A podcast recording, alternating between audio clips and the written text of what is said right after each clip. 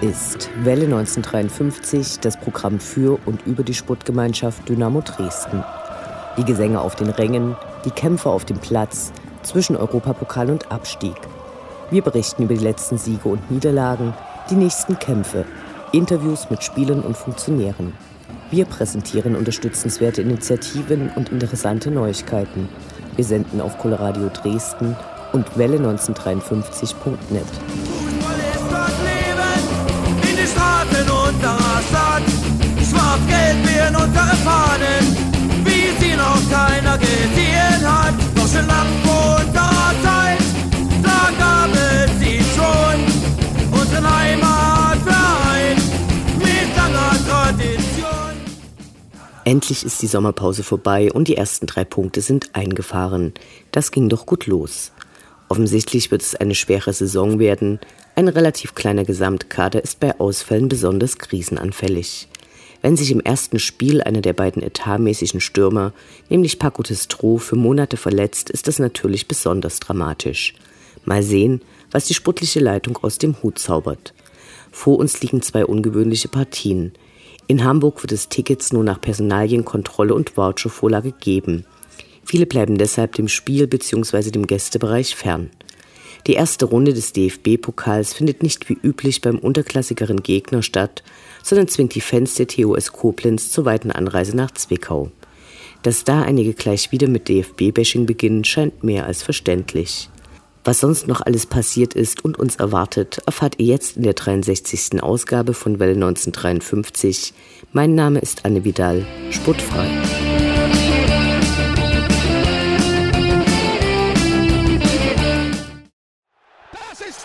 Raus.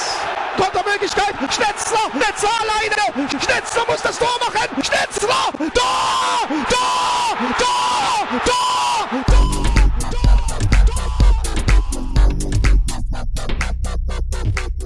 Der Blick zurück. Was ist passiert? Was war großartig? Was hätte nicht geschehen dürfen? Infos zu den absolvierten Liga- und Pokalspielen.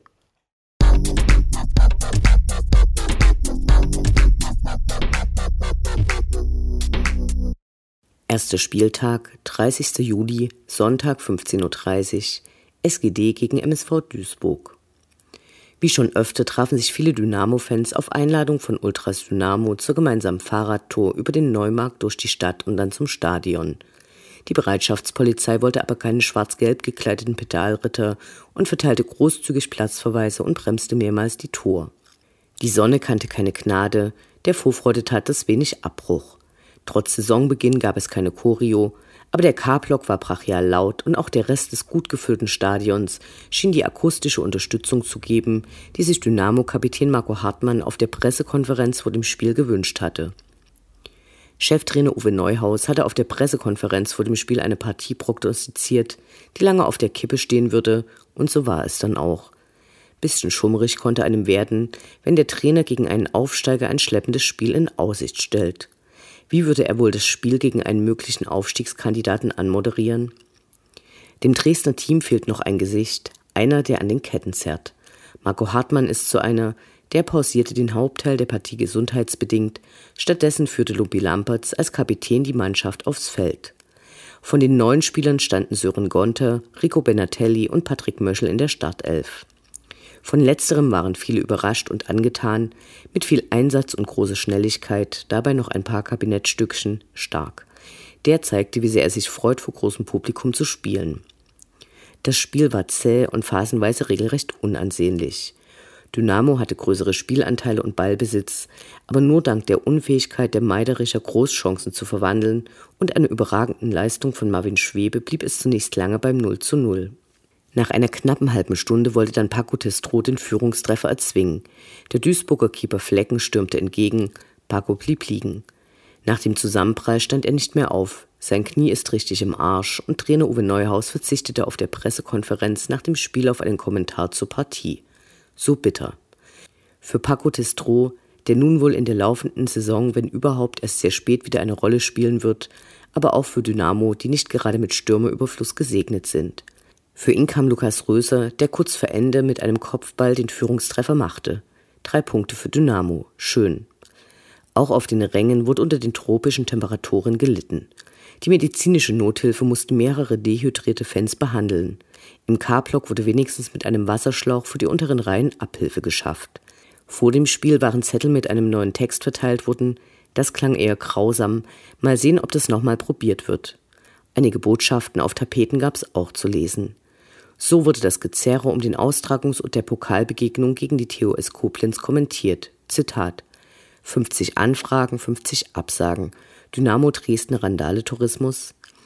Die Berichterstattung der Mädchen, die zum Namenssponsor DDV des Stadions gehören, nämlich die Sächsische Zeitung und Mopo, bekam ihr Fett weg. Zitat. Unseren Verein bei jeder Gelegenheit öffentlich denunzieren, aber hintenrum mit Sonderheft, Newsletter und Co. kräftig mitkassieren. Und auch das neue Auswärtstrikot wurde mit Anspielung auf die einstigen Fusionspläne mit dem DSC kommentiert.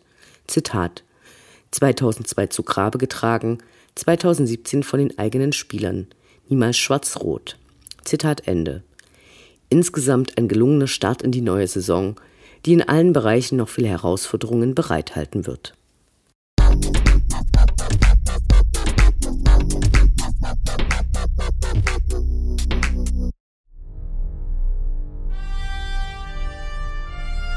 Unendlich sind die Weiten des Universums der Sputtgemeinschaft Dynamo Dresden. Alles rund um die SGD.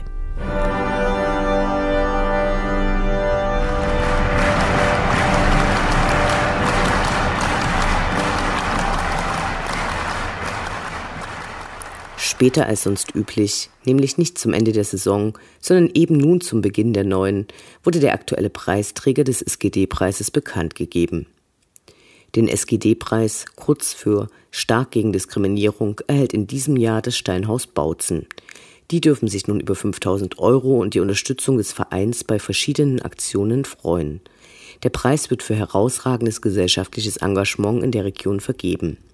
Das Steinhaus ist ein soziokulturelles Zentrum, das sich seit mehr als 20 Jahren in der kulturellen und politischen Bildung und für ein besseres gesellschaftliches Zusammenleben engagiert. Das Steinhaus Bautzen bietet Menschen in schwierigen Lebenssituationen Beratung und Unterstützung. Dabei findet auch eine grenzübergreifende Arbeit mit polnischen und tschechischen Kindern, Jugendlichen und Erwachsenen statt. Auch die sorbische Bevölkerung der Oberlausitz findet im Steinhaus einen wichtigen Anlaufpunkt.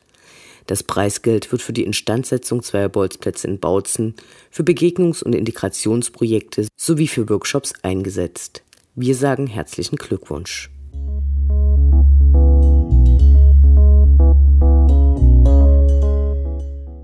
Nicht nur Verstärkung für den sportlichen Kader, auch für die Administration von Dynamo wird Hilfe gesucht und ein neuer Job ausgeschrieben. Ab sofort wird für die Abteilung Finanzen eine Bilanzbuchhalterin in Vollzeit gesucht.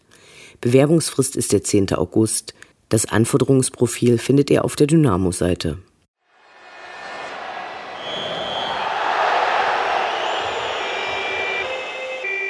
Station 1953. Von der Notaufnahme zur Rekonvaleszenz zur Krankensituation im Kader. Wie geht es den verletzten und erkrankten Spielern? Kleinere Blessuren gibt es ja öfter zu beklagen. Diesmal leider jedoch den Ausfall des gerade endlich und wieder auch auf dem Spielfeld in Form gekommenen Stürmers Paco Testro. Nach einer starken Aufstiegssaison lief es in der letzten Spielzeit nicht besonders für ihn. Nun das bittere Aus, voraussichtlich für den Rest der Saison.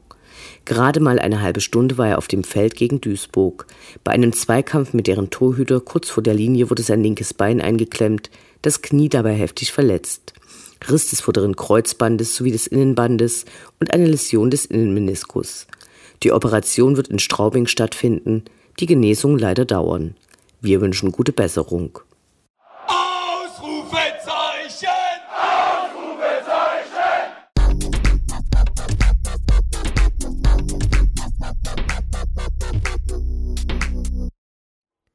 Der Blick nach vorn.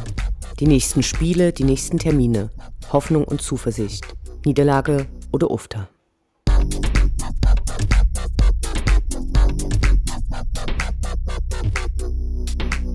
Zweiter Spieltag, 7. August, Montag 20.30 Uhr, FC St. Pauli gegen die SGD. Erster Spieltag im Krisengebiet. Nach G20 und Schlagemove sind die Zugangswege zum Stadion gerade erst wieder freigelegt und dann kommen gleich die Verrückten aus Dresden. Die Hamburger haben diesmal Glück. Aufgrund diverser Maßnahmen unseres Vereines wegen der DFB-Auflagen nach dem Karlsruhe-Spiel reisen offensichtlich gar nicht viele Dynamo-Fans dahin. Der Vorverkauf läuft ungewöhnlich schleppend. Das neu eingeführte Vouchersystem sowie die fanunfreundliche Anstoßzeit am späten Montagabend bremsen den Absatz der Gästetickets.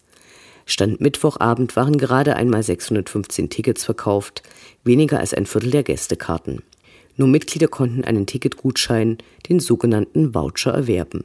Für den Umtausch des Vouchers vor Ort gegen Vorlage eines Ausweisdokuments muss Dynamo Personal bereitstellen. Leider hat unser Verein sich diese Maßnahme selbst auferlegt, bevor sie der DFB auch in seine Strafe aufnahm. Neben dieser Überwachung droht beim Versuch, diese personalisierten Tickets weiterzugeben, ein Vereinsausschlussverfahren. Für uns leicht nachvollziehbar, dass viele deshalb aus Protest fernbleiben oder das Spiel außerhalb des Stadions verfolgen wollen. Auf eine schwarz-gelbe Wand im Rücken kann die Mannschaft diesmal also nicht zählen. Wir sind gespannt, wie sich das aufs Spiel auswirken wird. Sportlich ist es wie immer unklar gegen die Hamburger. Letzte Saison mit einer völlig durchwachsenen ersten Halbzeit, am Ende doch souverän die Klasse gehalten und im Jahr davor ähnlich lange wie Dynamo letzte Saison an den Aufstiegsplätzen geknabbert. Ihr Auftaktspiel haben sie gegen Bochum gewonnen. Emotional schwieriger dürfte es für Sören Gonter werden, der bis Ende der letzten Saison Kapitän bei St. Pauli war und dessen Wechsel bei deren Fans nicht gerade für Begeisterung sorgte. Bei der letzten Partie in Hamburg gewann Pauli gegen Dynamo mit 2 zu 0. Ganz klare Sache, ein Sieg muss her.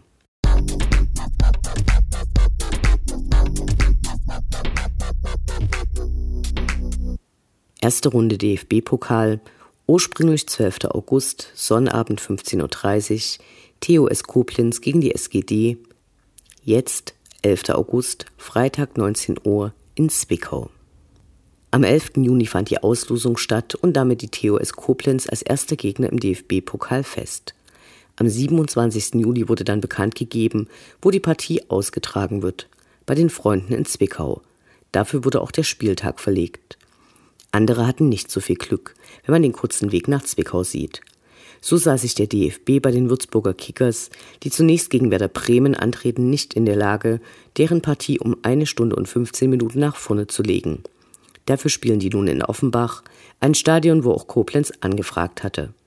Bitter für die Bremer Fans, die sich gleich nach der Auslosung um ihre Anreise und Übernachtung in Würzburg gekümmert hatten. Überhaupt gab sich Koblenz viel Mühe, ein Stadion für die Partie zu finden und suchte auch über Facebook und Twitter. Deren Stadionumbau wird nicht rechtzeitig fertig, aber niemand wollte die Partie zwischen Koblenz und Dynamo verantworten. Einige Stadien wären bereit gewesen, bekamen aber keine Freigabe von der Polizei. Nun spielt die TOS Koblenz in Zwickau, ordentliche 430 Kilometer von deren Zuhause entfernt. Bitter ist auch gerade die erste Runde des DFB-Pokals eine der wenigen Chancen, mal gegen einen höherklassischen Gegner im eigenen Haus oder wenigstens vor der Haustür zu spielen.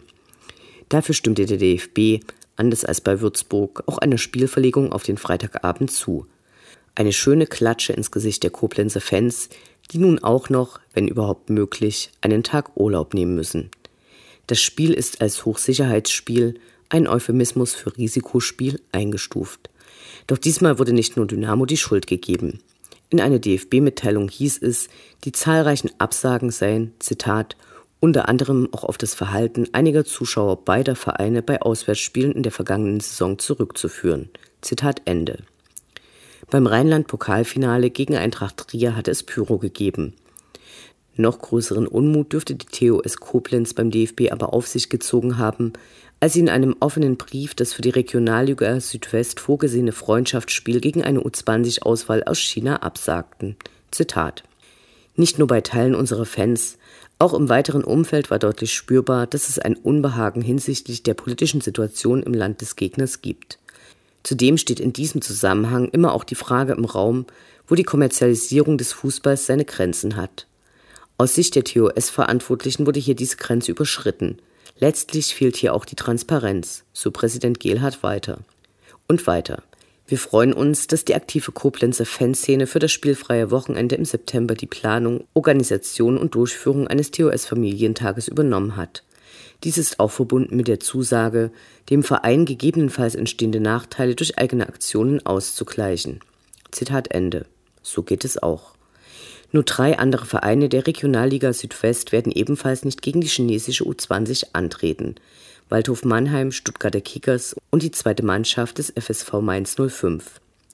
So schön es also ist, für die erste Runde des DFB-Pokals den doch recht kurzen Weg zu den Freunden in Zwickau zu haben, hier zeigt sich mal wieder die Willkür des DFB. Sportlich ist die Favoritenrolle klar. Wir wünschen uns natürlich, dass Dynamo weiterkommt.